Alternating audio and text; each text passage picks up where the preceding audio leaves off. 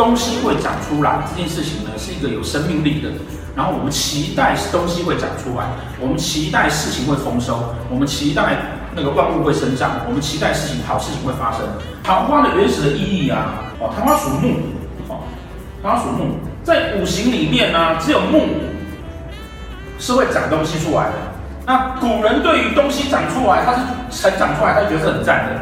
所以桃花的起源代表什么？桃花起源代表我们对于世间万物丰收跟成长这样子的概念。那后来为什么会变成叫做结婚跟异性呢？